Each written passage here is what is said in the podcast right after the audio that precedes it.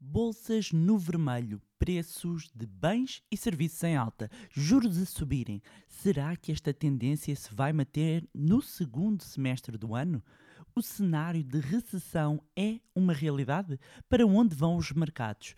No mais recente episódio do podcast Manibar, partilho consigo os insights do evento exclusivo onde estive em Londres da JP Morgan Asset Management.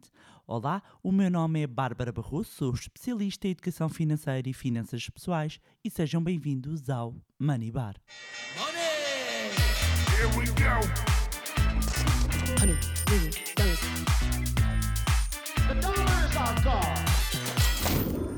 Olá, meus amigos, como é que vocês estão? Espero que estejam todos bem, de boa saúde, que estejam a aproveitar os feriados. Sempre são aqui umas, umas mini férias, não é?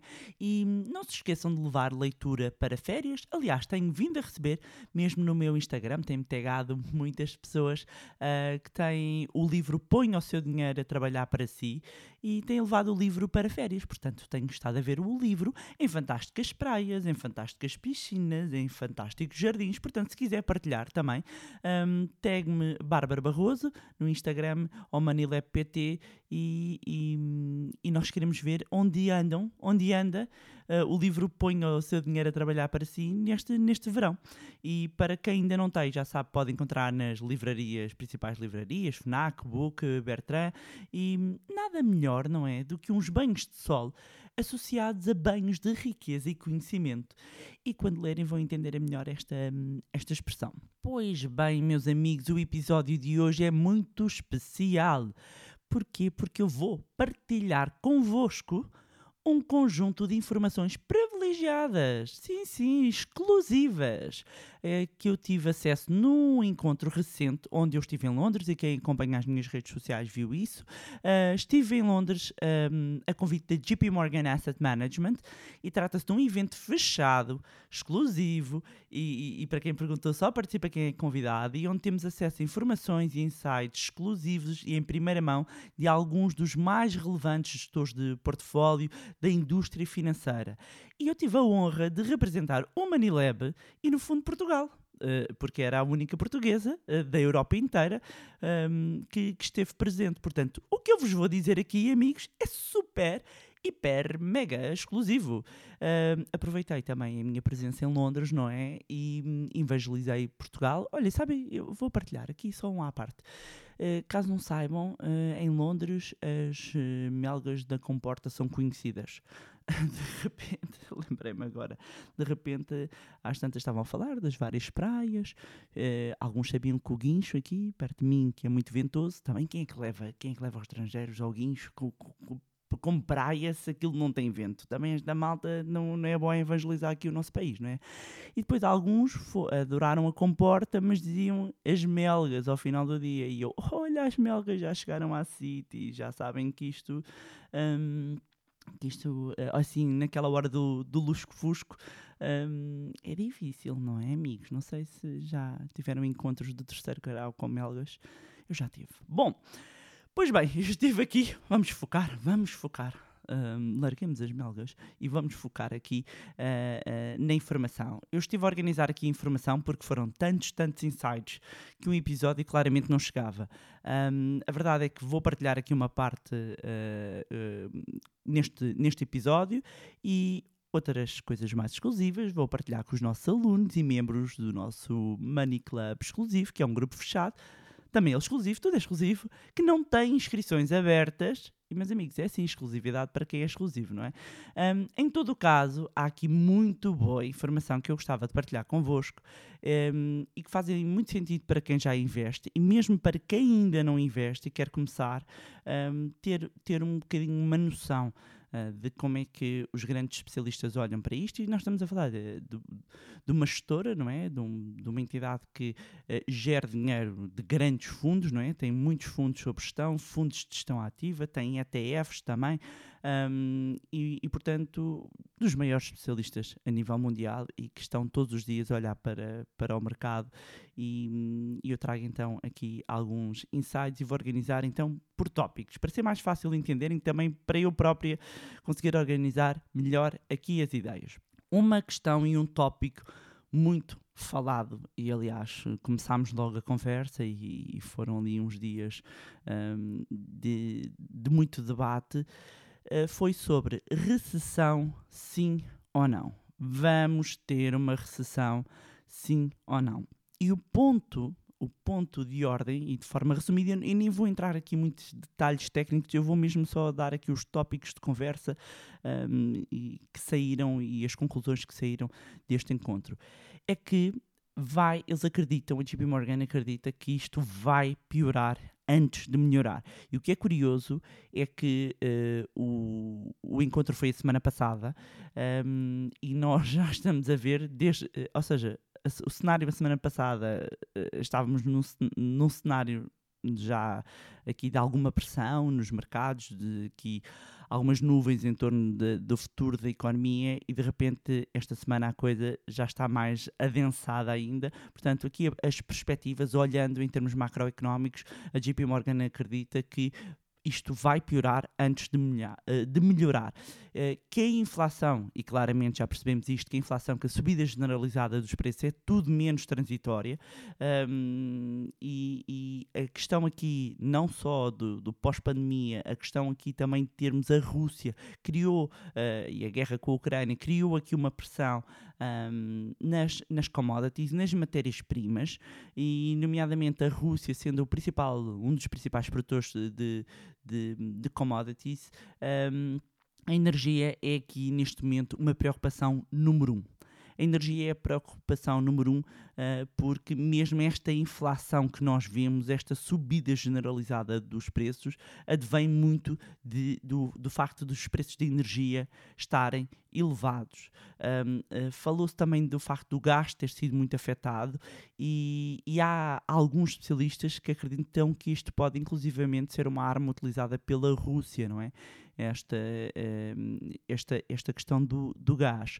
Eh, em termos de, de, de impacto para a Europa, nomeadamente a situação com a guerra, levou a que se acelerasse a transição energética. E quando nos mostraram os dados, efetivamente nós vimos que a Europa uh, neste momento está mais à frente em termos de transição uh, energética. Isto deve-se sempre ao facto de, com crises, as crises permitem oportunidade. Há sempre dor, há sempre sofrimento, mas há aqui grandes saltos. Nós assistimos isso com a pandemia, houve aqui uma aceleração da digitalização com a guerra nós estamos a ver aqui uma aceleração uh, da transição uh, energética, não é? Da, menor dependência uh, não só de alguns tipos de combustíveis, como também a necessidade aqui de haver, no caso da Europa, uma menos dependência de alguns países. Neste caso em particular estavam a falar da Rússia. Segundo tópico muito falado, o que é que os bancos centrais vão fazer?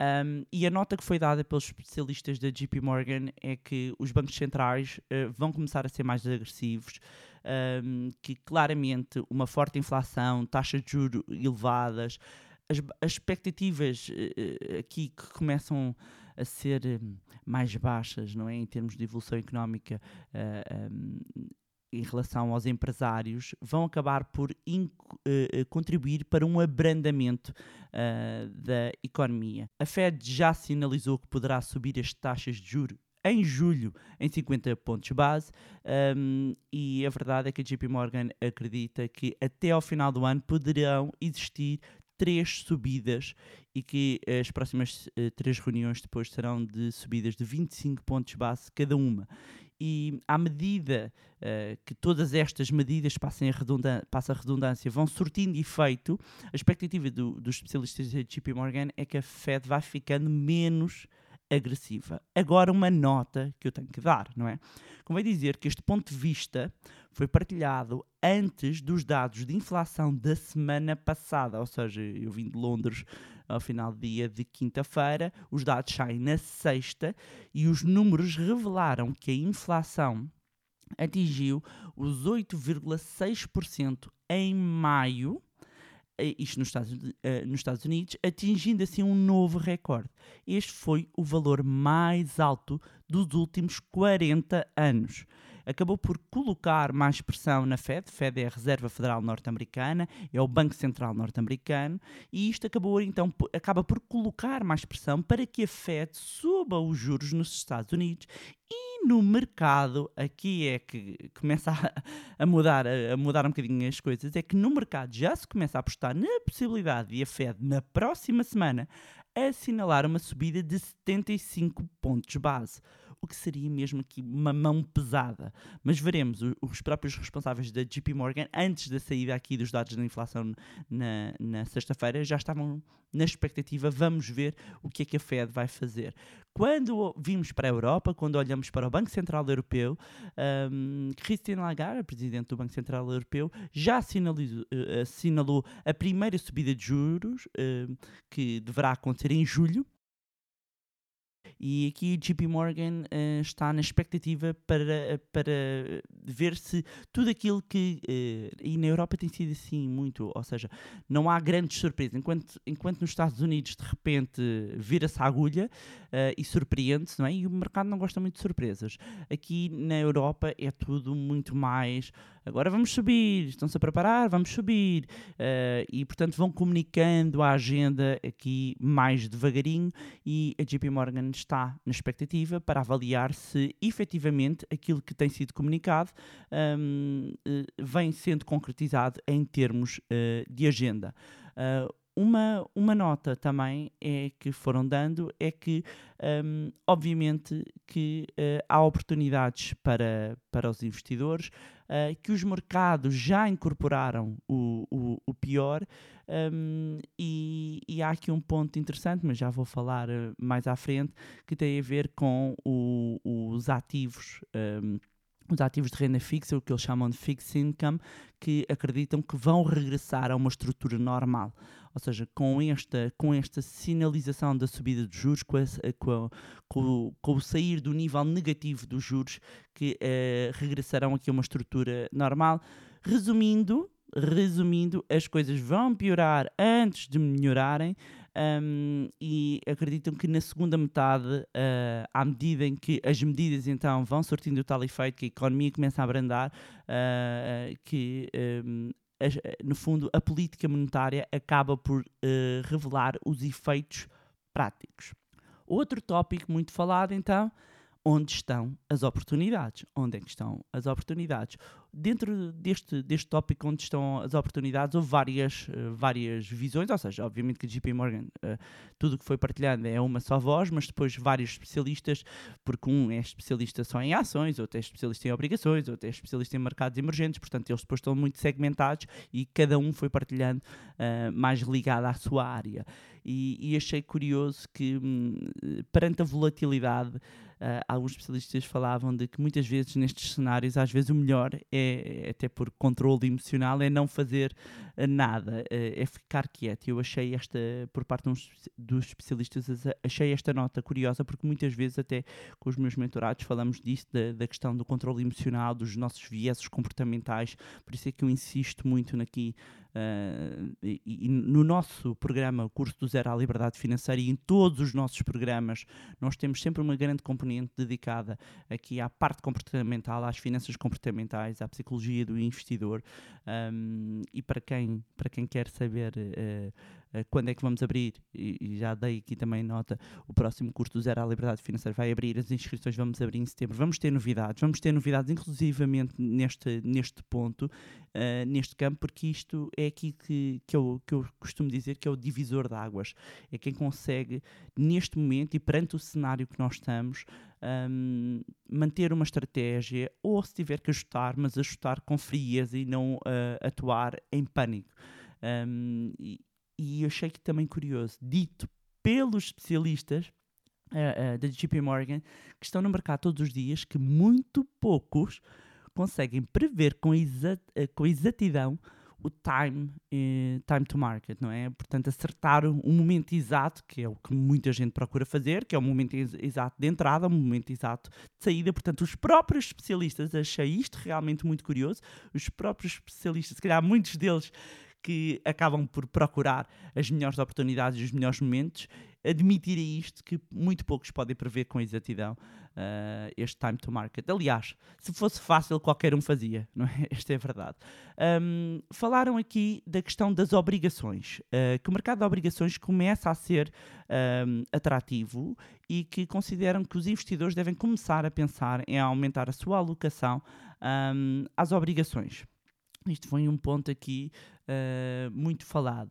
Depois, em relação aqui uh, às ações value de valor versus crescimento, value versus growth, ações um, de valor são normalmente ações de empresas mais maduras que tendem a distribuir dividendos, ações de crescimento são ações de empresas que ainda estão em fase de crescimento, que normalmente não distribuem dividendos, um, e às vezes há sempre aqui este quase mano a mano, não é? De ir para value ou ir para growth, um, e, e que achei curioso, e esta era uma nota que que eu achei curiosa e o insight que, que saiu de, do encontro foi que se eles falavam disso, que se regressarmos a 2020, verificamos que houve um conjunto de ações de growth, crescimento, cujas empresas nem sequer tinham resultados positivos, ou seja, não eram rentáveis e tinham enormes valorizações. Ou seja, tivemos aqui um conjunto de ações, algumas também tecnológicas, com enormes, porque muitas, nem, nem todas as empresas de growth são tecnológicas, mas as empresas tecnológicas, uh, e sobretudo muito recentes, que não distribuem dividendos, tendem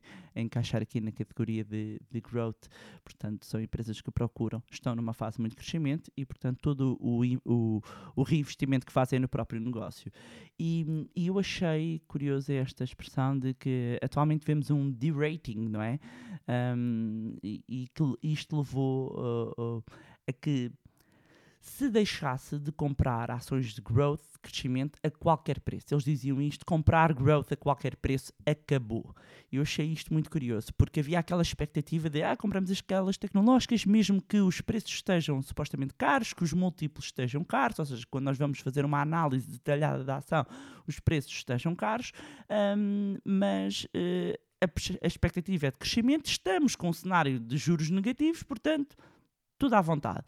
E agora, com a alteração do cenário macroeconómico, um, isto muda. E, e, e, ele, e, eles transmitiam isso, sentiam que já não se vai comprar um, a qualquer preço. Outro ponto também uh, uh, muito falado foi o, o, grande desafio para os próximos tempos também ser a inflação e ver como os bancos centrais podem vir a reagir um, a um cenário de estagflação. Uh, estagflação em que a economia está em estagnação e ao mesmo tempo há uma subida um, da inflação. Outro dos tópicos muito falado foi a China e, e, verificam que na China há oportunidades que os preços estão 20% abaixo da média do, dos últimos anos um, e que consideram que a China pode representar aqui oportunidades não só do ponto de vista de ações como também de obrigações e, e, e, frisaram isto muito em relação às obrigações, que é um bom mercado para diversificar o portfólio, mas uh, não só o portfólio num todo,